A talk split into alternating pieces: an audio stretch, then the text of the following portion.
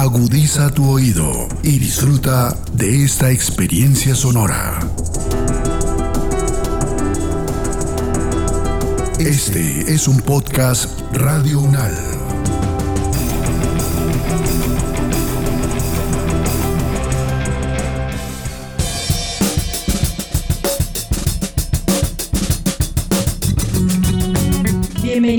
Todos y todas al podcast Ciudadanías en Cuestión, donde construimos territorios en los que ninguna forma de habitar es ilegal.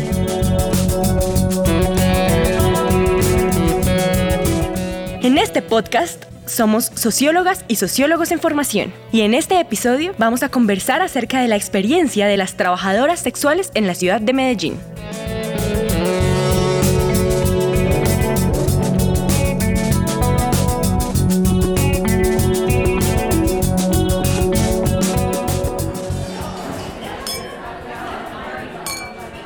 ¿Alguna vez te has preguntado por qué es el trabajo sexual y comercio sexual?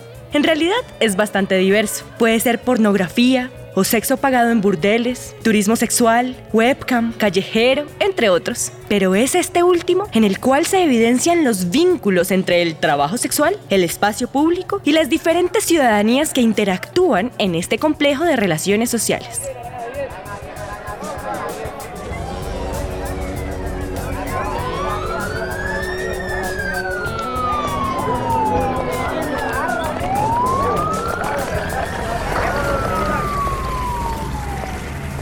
Aun cuando históricamente las discusiones acerca del trabajo sexual se han enmarcado en un contexto de discursos moralistas que se asocian con la pobreza, el desempleo, la falta de oportunidades, la violencia, la drogadicción, entre otras características consideradas degradantes para la sociedad, durante los últimos años, gracias al trabajo de diversas organizaciones en Colombia, han logrado el reconocimiento a las trabajadoras sexuales de protección legal y constitucional de su dignidad y libertad.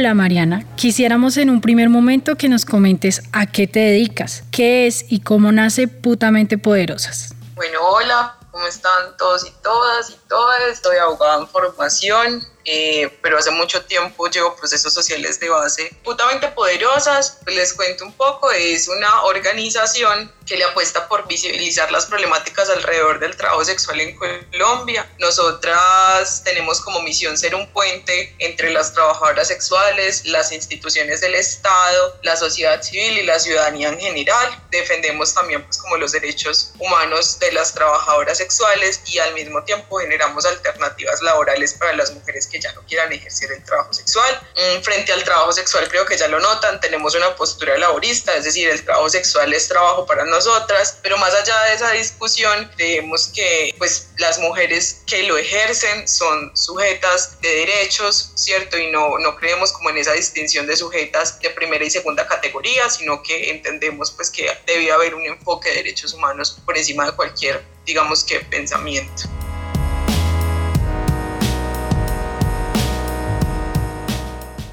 Partiendo desde una perspectiva histórica, legal, política y social, reconocemos que frente a esas posturas se han producido debates y polémicas acerca de las divergencias entre prostitución y trabajo sexual. ¿Nos puedes explicar la diferencia entre estas dos posturas o visiones? Hay una discusión y es una discusión jurídico-política. El trabajo sexual es un asunto que ha sido situado como objeto pues como de múltiples discusiones y posiciones en la esfera pública y privada. Esos debates siempre suscitan pues como la consolidación de cuatro modelos para categorizar esta actividad, que podríamos situarlos entonces, el abolicionismo, el prohibicionismo, el reglamentarismo y el laborismo. Yo creo que es importante como explicar cada una, por lo menos hacer una, un pequeño preámbulo a cada una para entender entonces cuáles son las dinámicas y las posiciones de enunciación. El abolicionismo surge de esa denominación que es tomada el abolicionismo de la esclavitud, ¿cierto? Y surge entonces de, de los movimientos religiosos de pureza social en una campaña contra la trata de como le llamaban antes, trata de blancas. Lo que pasa con esta percepción es que visualiza el fenómeno desde un pensamiento binario del mundo y no tiene en cuenta variables y complejidades que van más allá de lo que se concibe como, como una demanda por ser la única posición de enunciación. Siempre hay una lucha constante por reconstruir casi que un orden moral y eso constituye que la prostitución, como le llaman, siempre es violencia contra las mujeres y por lo tanto pues como quienes defienden los derechos, en este caso de las trabajadoras sexuales, son proxenetas. Este rol de proxeneta refleja la idea que la postura abolicionista atribuye a las trabajadoras sexuales una condición de víctimas, en donde no han tomado decisiones libres, pretendiendo erradicar el trabajo sexual y cualquier tipo de regulación sobre este,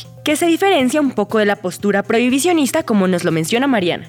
Con el prohibicionismo pasa que se dice que es un mal inevitable que ocasiona daños irreparables a la moralidad, pero no solo a la moralidad, sino a la salud pública y a la seguridad. Y bueno, el prohibicionismo le atribuye como la responsabilidad de este mal, entre comillas, única y exclusivamente a las mujeres. Hablo de mujeres porque en su mayoría quienes ejercen el trabajo sexual son mujeres o personas con corporalidad de mujer dentro de esa historia única de lo que es ser mujer. En ese sistema del prohibicionismo siempre se intenta como hacer una represión a través de la sanción punitiva, o sea, del sistema penal. Este modelo prohibicionismo siempre considera y siempre ha considerado que el cliente es la víctima y la causante del mal social es, es quien lo ejerce, en este caso, pues como las mujeres. Como lo vemos, estas dos primeras posturas pretenden eliminar o invisibilizar cualquier forma de trabajo sexual al considerarlo nocivo para la sociedad en general. Ahora vamos a ver cómo se aborda desde las perspectivas que lo aceptan legalmente. Con el reglamentarismo se reconoce que entonces la prostitución es un mal social que al no poderse combatir pues debe ser regulado para disminuir como ciertos efectos que se centran en la salud y en la convivencia. ¿Qué pasa? Actualmente con el, el reglamentarismo suele tener una posición en donde pretende supuestamente cuidar al cliente y a quien ejerce pues como el oficio del trabajo sexual. Pero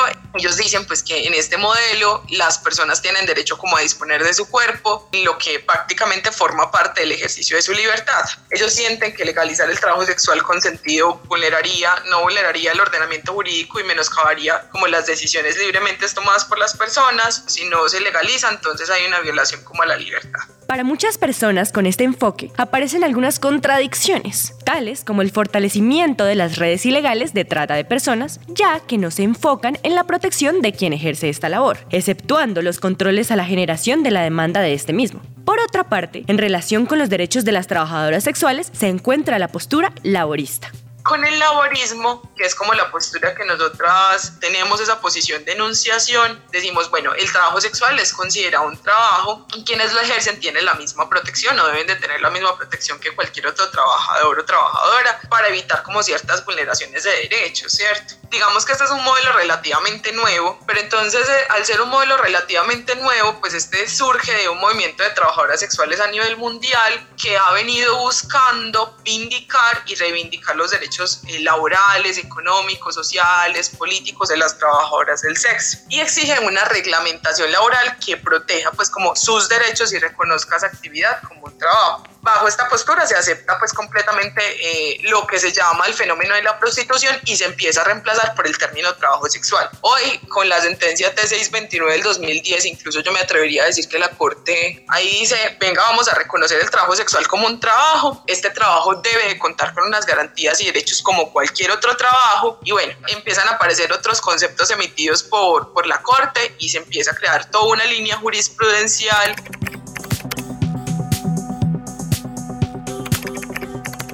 Con respecto al plano legal en Colombia, desde el Código de Policía de 1975 hasta la sentencia T629 de 2010, el trabajo sexual había sido interpretado no como un trabajo, sino como una ocupación indigna, dañina, denigrante, nociva con la sociedad. A partir de esta sentencia, se sustenta que la prostitución es una actividad humana que como todas es concerniente al derecho, por lo que ni la moral ni las buenas costumbres pueden ser justificantes para la discriminación de personas, y mucho menos de derechos. Y segundo, instó a las autoridades a que protejan de manera efectiva los derechos de las personas que ejercen la prostitución, población que abiertamente ha sido excluida de la protección del Estado. Teniendo en cuenta estas aclaraciones acerca de las diferentes posturas frente al trabajo sexual, que también han surgido de unas visiones o perspectivas políticas, nos parece importante conocer qué derechos buscan reivindicar las trabajadoras sexuales, hablando ya a un nivel un poco más nacional o más situado a nivel local. Bueno, mira, yo siempre he dicho que yo no hablo de reivindicación, casi siempre con las trabajadoras sexuales, porque a muchas ni les han atravesado los derechos, ¿cierto? Hablar de reivindicación es aceptar que les han atravesado los derechos o que han podido entonces acceder a ellos, eh, pero no, no, no es así, ¿cierto? Digamos que hay un nulo reconocimiento, una nula garantía y también un nulo restablecimiento de los derechos para las personas que ejercen el trabajo sexual, ¿cierto? Sin importar su identidad de género. incluso aún más para quienes ejercen el trabajo sexual en modalidad callejera, porque el trabajo sexual también tiene modalidades, o como dirían ellas mismas, estratos, ¿cierto? No es lo mismo ejercer el trabajo sexual callejero, hacer trabajadora sexual webcam, hacer escort, hacer una ama de compañía.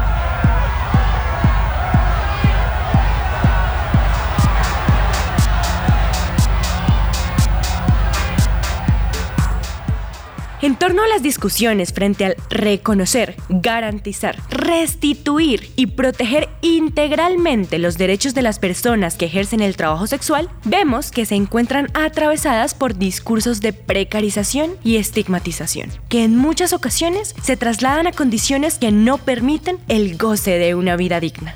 La cuestión aquí es, eh, muchas de las mujeres que ejercen el trabajo sexual, por lo menos en Medellín, no están cisbenizadas y no las cisbenizan porque viven en inquilinatos o como le llaman las migrantes, residencias y por eso el CISBEN no va y les hace la encuesta y bueno, la visita y demás. Si no pueden acceder al CISBEN, ¿cierto? Quien es de alguna manera quien acerca ese acceso a la salud y digamos que, que otro montón de beneficios más del estado de bienestar, que acá hay una dualidad entre el estado de bienestar y también el estado neoliberal. Con muchas de ellas hemos conversado y es como, eh, hay algunas que ni siquiera están ceduladas, nunca han sacado la cédula, pero hay otras, por ejemplo, que les han hecho el paseo de la muerte, es decir, no les atienden porque no están cisbenizadas y no tienen pues como que ese conocimiento sobre las rutas de atención y sobre que si se encuentran bajo una urgencia, entonces las deben de atender y es una obligación de la entidad prestadora de salud, pero entonces ellas no lo saben porque entonces hay un mal acceso, no hay un nulo acceso a información, porque entonces no tenemos internet, no tenemos celular, ¿cierto? No tenemos entonces tampoco información de las personas que están en esos entes prestadores de salud. Y bueno, hay, hay un montón de dinámicas que se dan.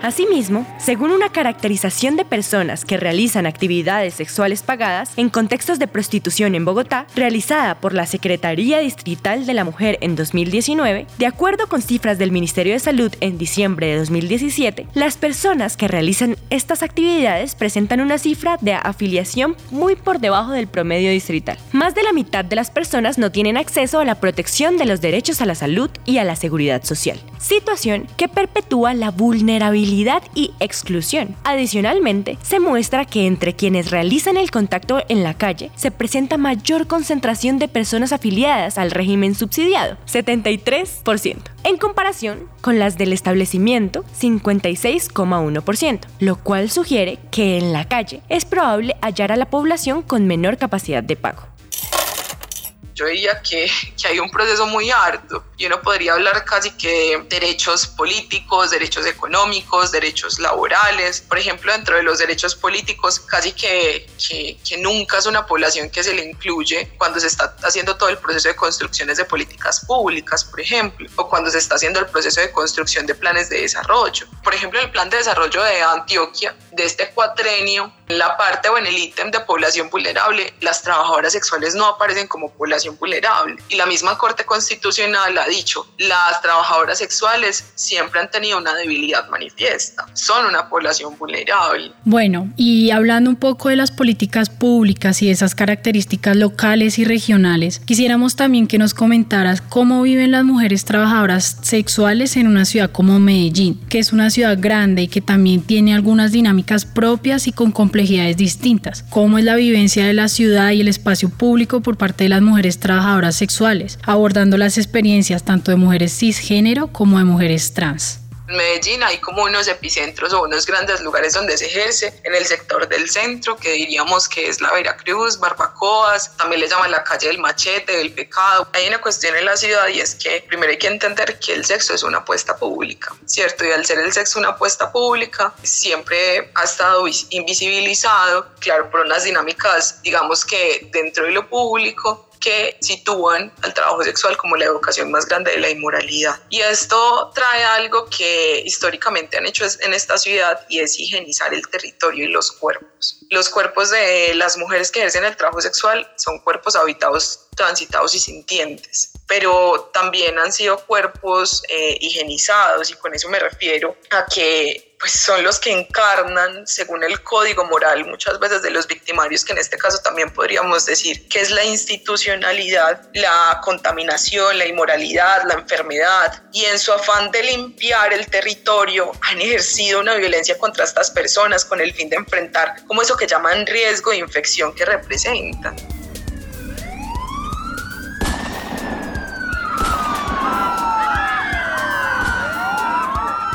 Y eso pasa con el territorio y, con quienes habitan ese territorio. Hace poco en la Plaza Botero, un lugar muy reconocido a nivel nacional, pusieron lo que llamamos nosotras el abrazo metálico. Y es una cerca de la Plaza Botero y es que todas las alcaldías de esta ciudad han tenido una, una, apuesta por higienizar el centro, lo que ellos llaman volver a retomar el centro, como volver a, transformarlo, es una apuesta por higienizarlo, por sacar sus dinámicas, por digamos que no comprender que el territorio es también de quienes lo habitan. Y bueno, siempre han tenido una, una, una apuesta por esto. Y algo que nos parece muy curioso y que nos hacíamos la pregunta era, entonces es un territorio para quién? para sus ciudadanos o para los extranjeros y las extranjeras, porque el abrazo metálico se hizo con la intención de sacar también a los vendedores y las vendedoras ambulantes de este lugar, a las trabajadoras sexuales. En barbacoas también pasan pues como cuestiones muy complejas, acá digamos que la división de trabajo sexual es eh, no por nacionalidad, sino por identidad de género. Entonces las cisgénero eh, están siempre en el sector de la Veracruz y las trans, otras identidades no hegemónicas, siempre han estado en Barbacoas, en la calle del Machete, en Bolívar. Entonces, bueno, está también como esta cuestión.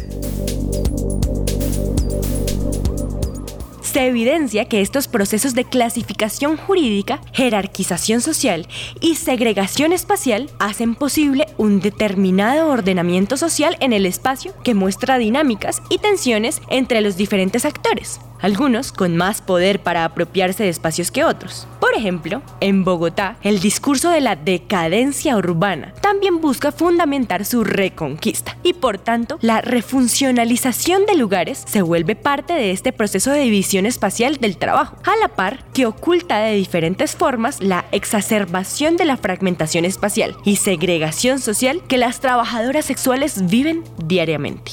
Gracias a esa higienización del territorio, el silencio se ha convertido para muchas en una condición de sobrevivencia social y subjetiva, porque está la violencia entonces de la policía que llega a las 9 de la noche, cuando ya el centro, digamos que no es habitado por esas multitudes o por esos cuerpos que, que transitan diurnamente sino que ya hay unas dinámicas nocturnas y esas dinámicas también están compuestas por una violencia policial sistemática. Y siempre había una relación de poder muy fuerte entre, por ejemplo, las trabajadoras sexuales y, la policía, y también entre las otras dinámicas que, que existen y que confluyen con el trabajo sexual, que en este caso serían los grupos al margen de la ley. En Medellín pasa algo muy charro y es que eh, las mujeres trans son cuerpos incómodos para ellos, ellos que ejercen, digamos que, y que controlan el territorio, que en este caso serían los, los grupos al margen de la ley. Nosotros siempre lo hemos dicho, quien controla el territorio es quien tiene el poder y en este caso pues podríamos decir muy bien que el, que el Estado no es el que tiene el poder,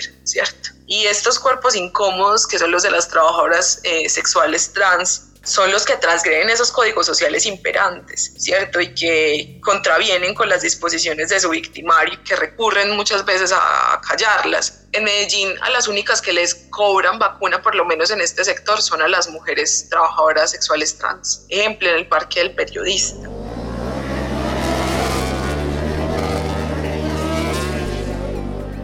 Lo menciona Mariana, las diferentes intervenciones al espacio público que se han venido realizando no solo en Medellín, sino en otras ciudades como Bogotá y Cali, con la política de recuperación del espacio público y renovación urbana, confirman este objetivo de querer intervenir los fortines y focos de vicio y peligrosidad bajo el supuesto de que el problema de estos lugares radica en el comportamiento de la gente marginal que lo habita.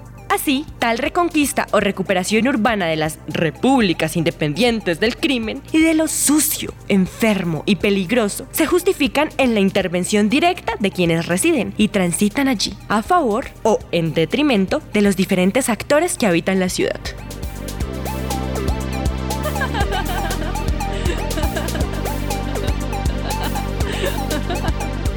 Agradecemos a Putamente Poderosas y a Mariana por permitirnos conocer acerca de los procesos que llevan a cabo en la ciudad de Medellín y también por desarrollar iniciativas tan interesantes como integrales, que buscan esa igualdad efectiva de los derechos de las trabajadoras sexuales.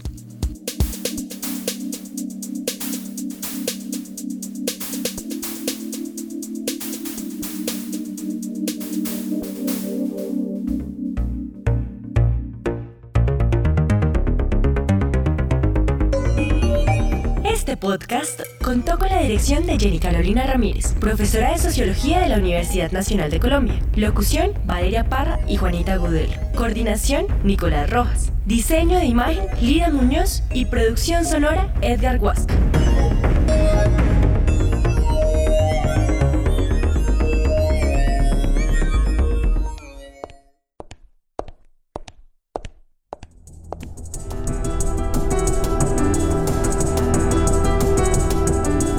Las opiniones aquí expresadas son de entera responsabilidad de sus autores y solo comprometen a los realizadores de este podcast. No representan necesariamente el pensamiento de Radio UNAL ni la posición oficial de la universidad.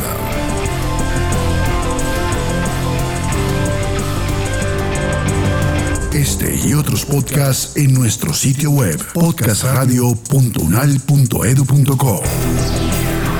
Síguenos en nuestras redes sociales. Nos encuentras como Podcast Radio UNAL, Universidad Nacional de Colombia, proyecto cultural, científico y colectivo de nación.